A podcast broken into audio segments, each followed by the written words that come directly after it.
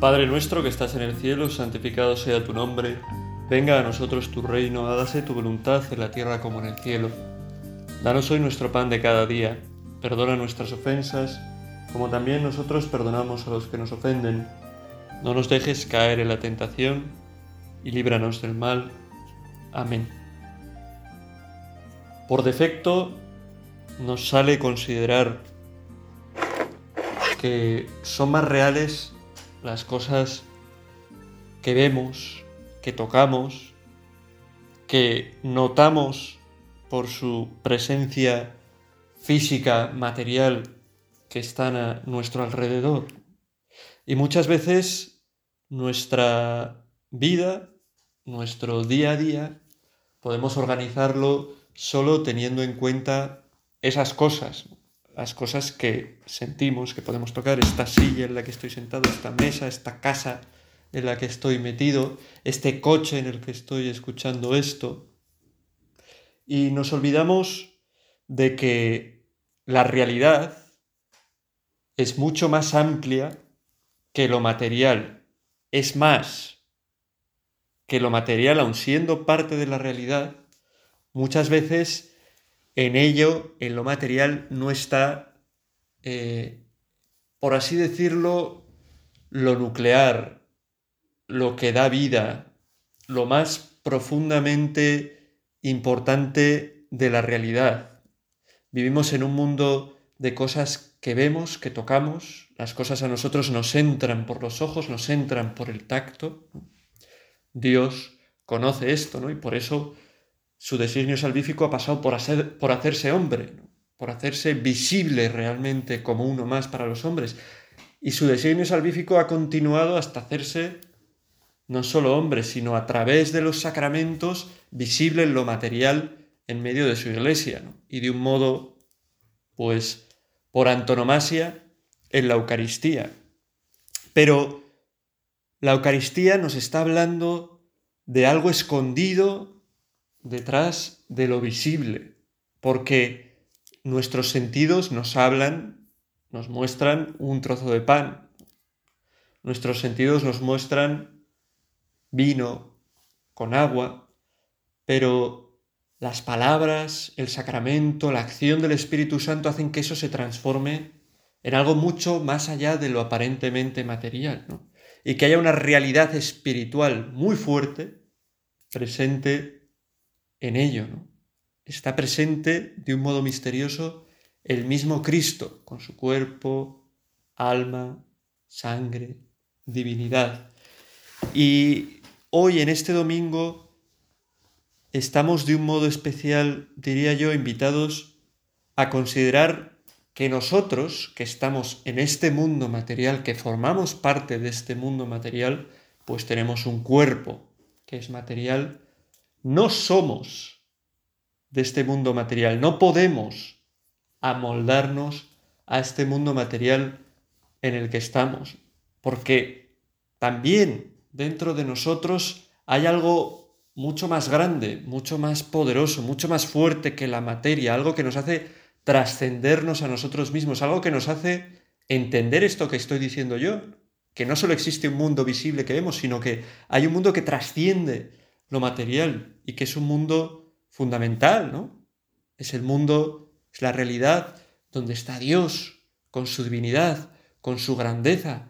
Es la realidad donde están las almas de los santos. Es la realidad donde están los ángeles. Es la realidad donde se lucha una batalla que se hace visible en la materia, en el mundo y también en nosotros, entre el bien y el mal, ¿no? Una realidad superior a lo material, ¿no? Una batalla entre el bien y el mal que Dios ya ha vencido, pero que aún no ha terminado de retirarse el mal, ¿no? Y como digo, esa batalla se hace visible en nosotros, en nuestra propia alma, en nuestro propio interior. Por eso no es raro que Jesús diga en el Evangelio que, que tenemos que, para salvar nuestra vida, perderla. Sería absurdo que dijera esto si nuestra vida fuera simplemente la materia, lo que vemos, lo que palpamos.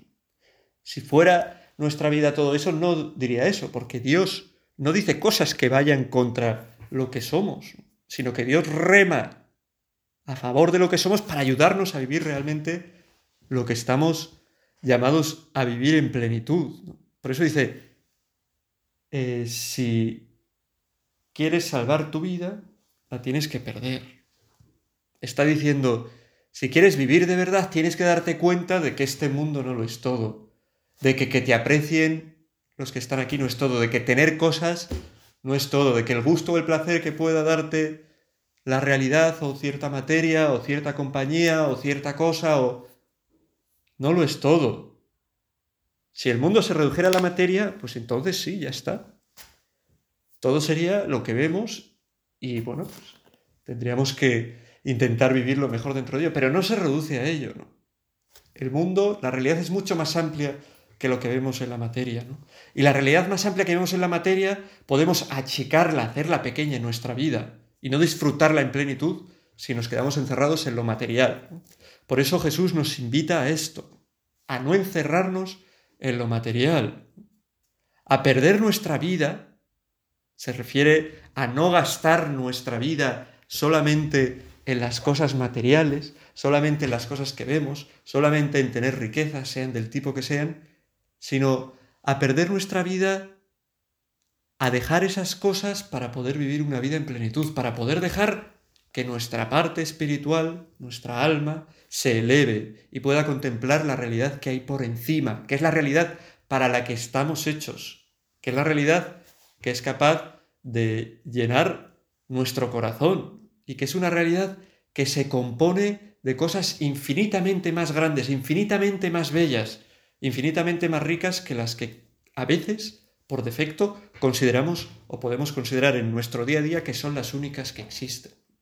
A veces podemos ser personas espirituales realmente, que nos importe pues nuestra alma, que procuremos rezar, que procuremos buscar a Dios, pero en el día a día vivir de otra manera totalmente distinta, ¿no? Solo pendientes de nuestro trabajo, solo pendientes de nuestra nuestro coche, nuestra moto, nuestra casa, nuestra comodidad, y olvidando que eso no puede ser nuestra vida, porque eso no es nuestra vida, y que tenemos que aprender a vivir no pegándonos a esas cosas para poder trascender a la vida de verdad que Dios quiere por nos, para nosotros.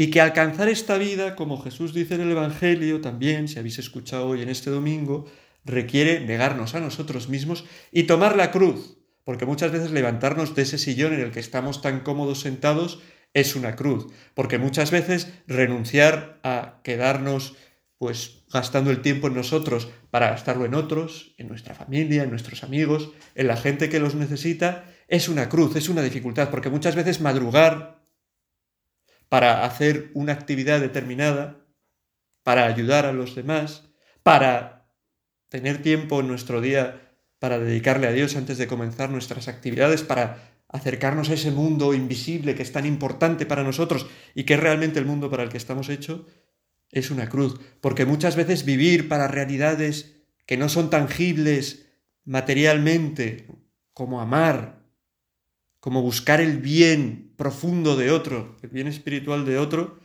es una cruz, porque cuesta, porque exige esfuerzo, porque cuando uno entrega su corazón se expone a que éste sea dañado, abofeteado, que sufra, que sea crucificado. Y estamos llamados a esto, a sacar nuestro corazón, nuestra vida de nosotros mismos para abalanzarnos hacia los demás.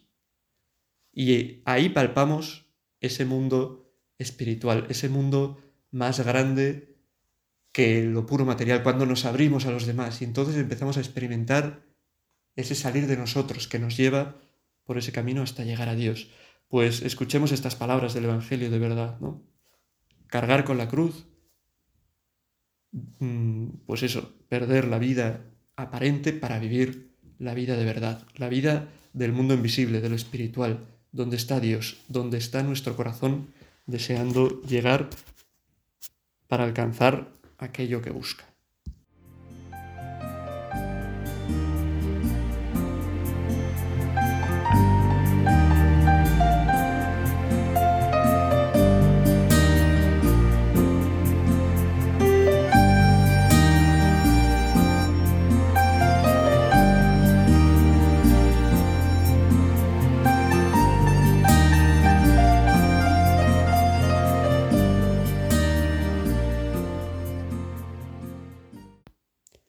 Es en esta misma dinámica que mostraba el Evangelio, ¿no? que nos invita a reconocer que hay un mundo superior más allá de las cosas materiales, de las cosas que tocamos, de las cosas que en apariencia son las únicas que nos rodean, pues en esta misma línea es en la que se mueve la carta de, San Pablo a los romanos, en, este, en este domingo, la segunda lectura, que como es muy breve, si me permitís, voy sencillamente a leerla para que la refresquéis si ya la habéis escuchado en misa, o para que os preparéis para escucharla si aún no habéis ido, ¿no? o para que os animéis a ir a misa.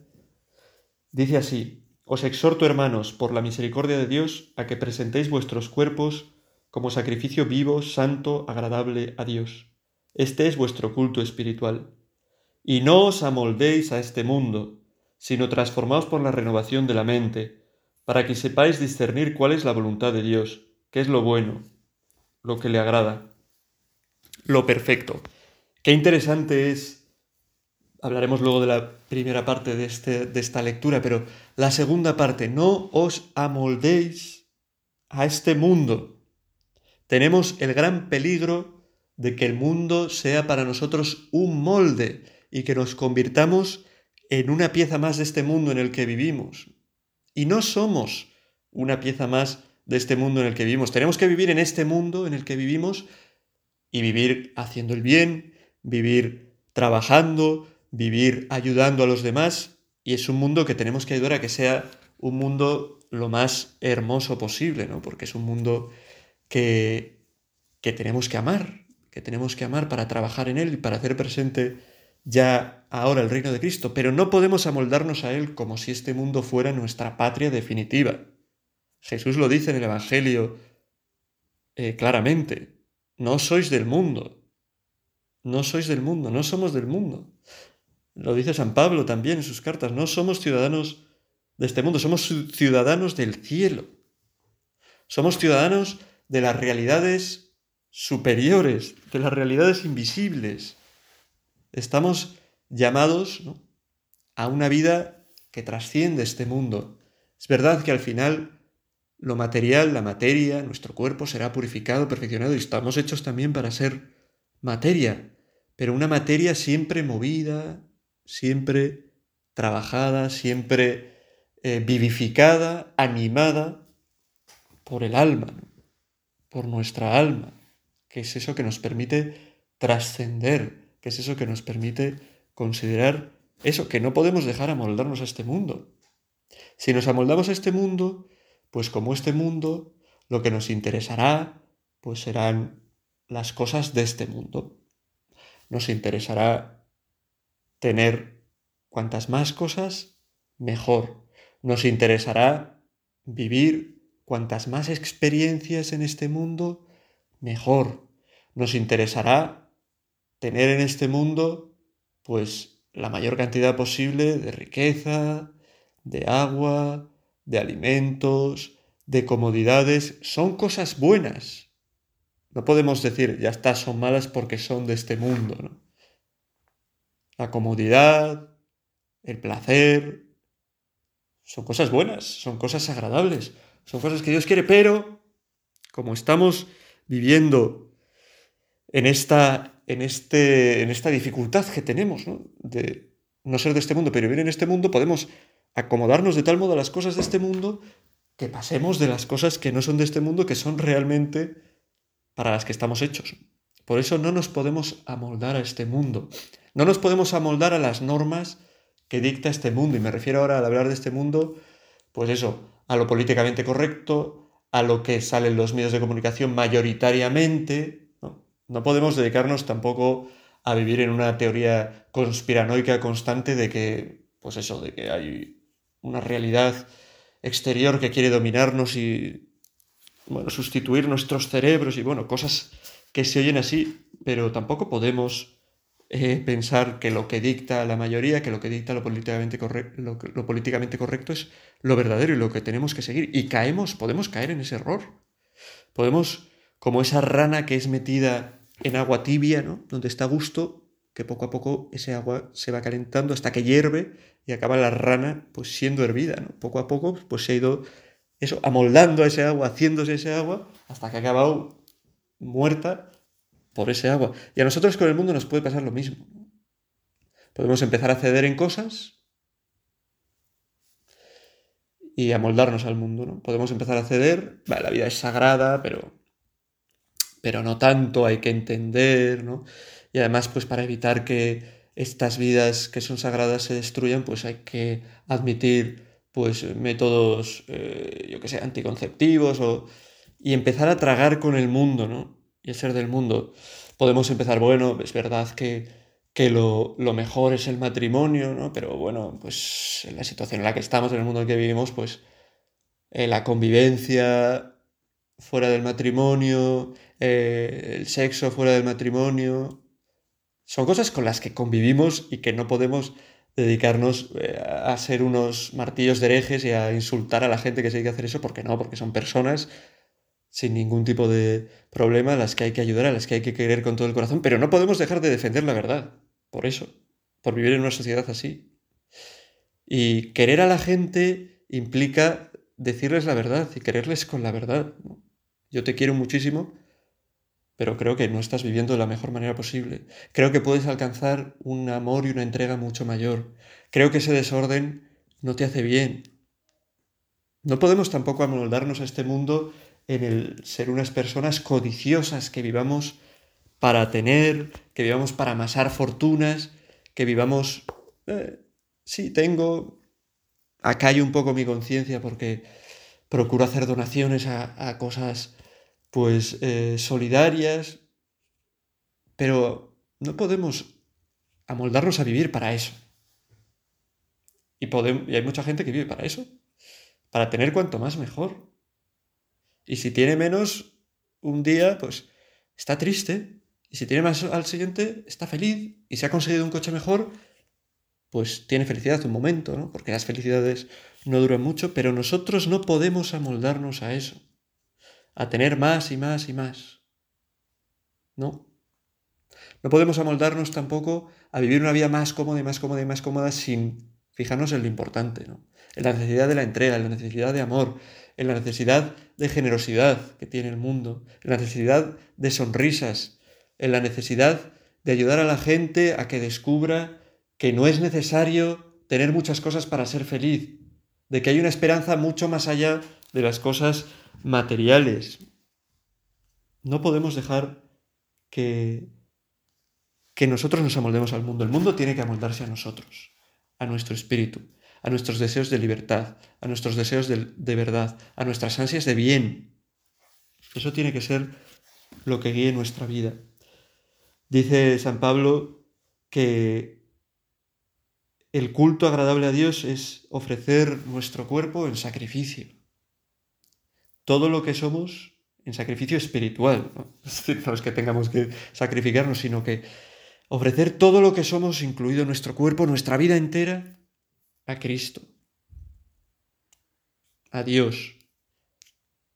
Todo lo que somos. Qué bonito es hoy cuando vayas a misa, si no el próximo día que vayas, poner en la patena cuando el sacerdote hace el ofertorio, poner toda tu vida, decirle al Señor espiritualmente, yo te ofrezco todo lo que soy, y mi cuerpo, y mis defectos, todo lo que tengo. Es un modo de no creernos que solo somos eso, de no quedarnos solo en lo material, sino trascender y hacer este, este culto espiritual a Dios, siendo capaces de trascendernos a nosotros y de entregar todo lo que somos al más allá, ¿no? a lo infinito a Dios, pues propongámonos esto, ¿no? Propongámonos hacer actos de entrega a Dios. Todo lo que soy, todo lo que tengo, todo para ti, Señor. No quiero amoldarme al mundo, quiero amoldarme a ti.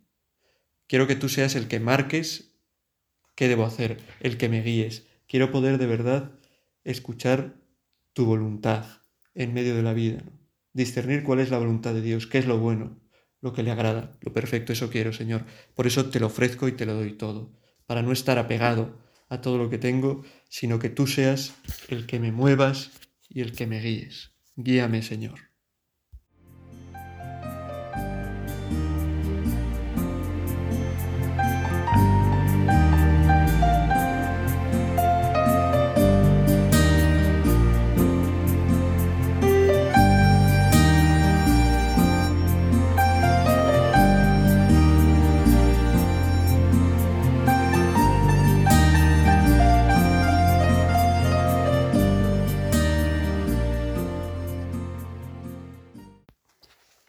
A veces podemos caer en el error de pensar que todo esto, esto de, de eso, de perder la vida, de cargar con la cruz, de no amoldarnos al mundo, de ser capaces de hacer ese culto espiritual a Dios, entregándole todo lo que somos, para no guardarnos nada como propio y poder seguir su voluntad, podemos pensar que todo esto es, pues como dirían los filósofos de la sospecha, como diría, como diría Marx, como diría Nietzsche, como diría Freud, pues que todo esto, como diría Feuerbach, que todo esto es un poco mm, un modo de, de alienación del hombre, ¿no? La religión es una alienación del hombre.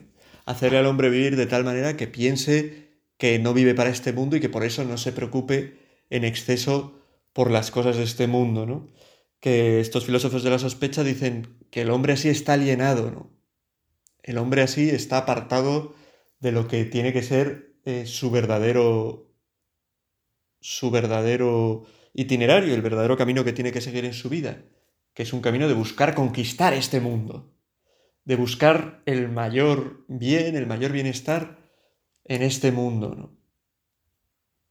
De buscar, pues eso, no vivir con ningún tipo de opresión, con ningún... Esas son cosas buenas, son cosas maravillosas, ¿no? Hay que buscar también la libertad social y, vivir, intentar vivir mm, con el mayor bien común posible. Pero no es verdad, ¿no? Esto de no vivir para nosotros, de vivir expropiados, poniendo, buscando nuestra voluntad en la voluntad de Dios, no es ¿no? un eso, un vivir como una vida media, es un ser esclavos, ¿no? La religión como ese yugo, esa esclavitud con la que ha sido propuesta por algunos autores, no es verdad. Vivir de esta manera es lo que de verdad eh, nos hace libres, nos hace libres, donde de verdad podemos descubrir a Cristo, descubrir a Dios en nuestra vida, descubrir a, los, a la gente que nos rodean y cómo los que nos rodean no son enemigos, sino son gente amable, a la que tenemos que amar, son gente a la que tenemos que ayudar, a lo que tenemos que entregarnos. Y esto sirve para la gente que está en países donde pasan hambre y, sirve también para tus hijos, para tu esposo, para tu esposa, para la gente que tienes cerca. Cuando buscamos la voluntad de Dios, nos damos cuenta de que la voluntad de Dios es una voluntad que busca el bien de la persona y que busca que nosotros seamos constructores de esa paz para la gente, de ese bienestar para la gente, pero no a través de una búsqueda de riquezas, no a través de ideologías, a través del amor, de amar de verdad, de entregarnos de verdad, hasta que duela, hasta que notemos que cogemos nuestra cruz por entregarnos, que nos cuesta. Pero cuando eso nos cuesta, descubrimos que esa es una cruz que está llena de Dios, que esa es una cruz que está llena de bendición, que esa es una cruz que está llena, que es camino a la resurrección, a la vida verdadera. Por eso no es alienación vivir de esta manera, es vivir para lo que estamos realmente hechos, para lo que realmente llena nuestro corazón, no es ir en contra de lo que es el hombre, ¿no? Es como si las religiones buscan eso, hacer que el hombre vaya en contra de su propio ser. Las religiones buscan, el cristianismo busca, Cristo busca que el hombre vaya a favor de su ser verdadero, luchando contra su ser falso, contra su hombre viejo, contra su pecado, contra aquello que le impide alcanzar lo que realmente desea. El Salmo de hoy dice que nuestra alma está sedienta de ti, Señor Dios mío. Y es, esa es la sed real que tiene nuestra alma que a veces se enmascara esa sed, ¿no? Nos da impresión que es sed de tener los afectos de otros, nos da impresión que es sed de tener no sé qué cosas, nos da impresión que sed pues de una falsa libertad entendida como hacer lo que me da la gana. No, tenemos sed de Dios. Eso es lo que desea nuestro corazón en el fondo. Pero eso está escondido, ¿no? Eso es invisible. Eso nos cuesta verlo si no trascendemos ese mundo material que nos rodea, si no nos damos cuenta de que hay un mundo invisible por encima de nosotros del que formamos parte y en el que tenemos que entrar pues eso, despegándonos, no amoldándonos a lo material, sino despegándonos de ello, viviendo en ello, pero dándonos cuenta de que estamos hechos para cosas más grandes.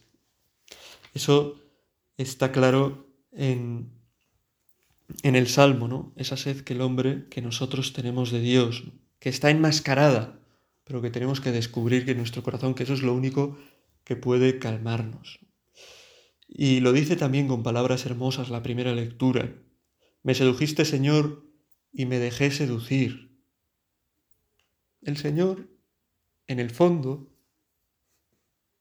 es el que el que nos seduce.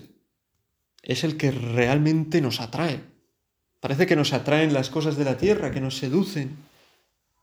Que está mal la seducción, que está mal el gusto, que está mal el gozo, que está mal el deleite, que está mal el disfrute.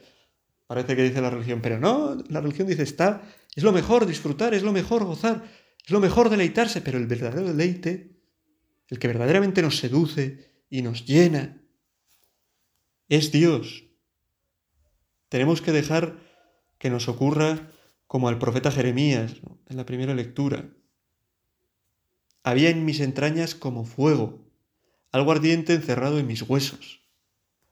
Eso le podemos pedir a Dios, que sintamos en nosotros ese fuego, ese ardiente en los huesos, que es Él, ese deseo de no detenernos hasta alcanzarle a Él, de no dejarnos detener ni por placeres, ni por riquezas, ni por infinitos pecados que puedan surgir en nuestra vida y darnos cuenta y dejar que Él, que el Espíritu Santo encienda en nuestros corazones este gran deseo, que lo tenemos a veces oculto, que lo tenemos a veces pensando que lo que deseamos, que lo que busca nuestro corazón es algo menos, más pequeño y no es más pequeño. Lo que busca nuestro corazón es realmente a Cristo.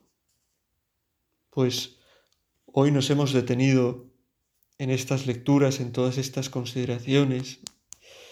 Y le pedimos al Señor que podamos encendernos en amor hacia Él, como Pedro, ¿no? que comete un error en el Evangelio. Le dice, cuando Jesús habla de cruz, le dice, lejos de tal cosa, Señor. Pero Pedro lo, lo, dice porque ama al Señor, está en camino en amarlo de verdad, ¿no? aún tiene un amor imperfecto. Pues nosotros le pedimos al Señor que por lo menos estemos en camino, como Pedro que hizo todo un itinerario a lo largo de la vida de Jesús, acompañándole ¿no? hasta ese momento en el que, bueno, en el que se va a dar cuenta, ¿no? cuando le traiciona en la última cena y luego Jesús le mira con misericordia, cuando observa el sepulcro vacío, cuando se encuentra con el resucitado, ¿no? y dándose cuenta de verdad de, de quién es Jesús, del sentido de la cruz, del sentido de despegarse de este mundo para para apegarse de verdad a Cristo. Pues eso es lo que a Cristo, a Dios, a las realidades que nos llenan. Eso es lo que pedimos hoy al Señor, que crezcamos en amor hacia Él y que crezcamos en deseo de dejar todo lo que haga falta, de no amoldarnos a este mundo, de, de perder nuestra vida para, para encontrarnos con Él, con eso que nos sacia, con eso que nos seduce, con eso de lo que estamos sedientos y que Dios quiere pues, calmar nuestra sed, que es Él mismo, esas realidades espirituales superiores a las que estamos.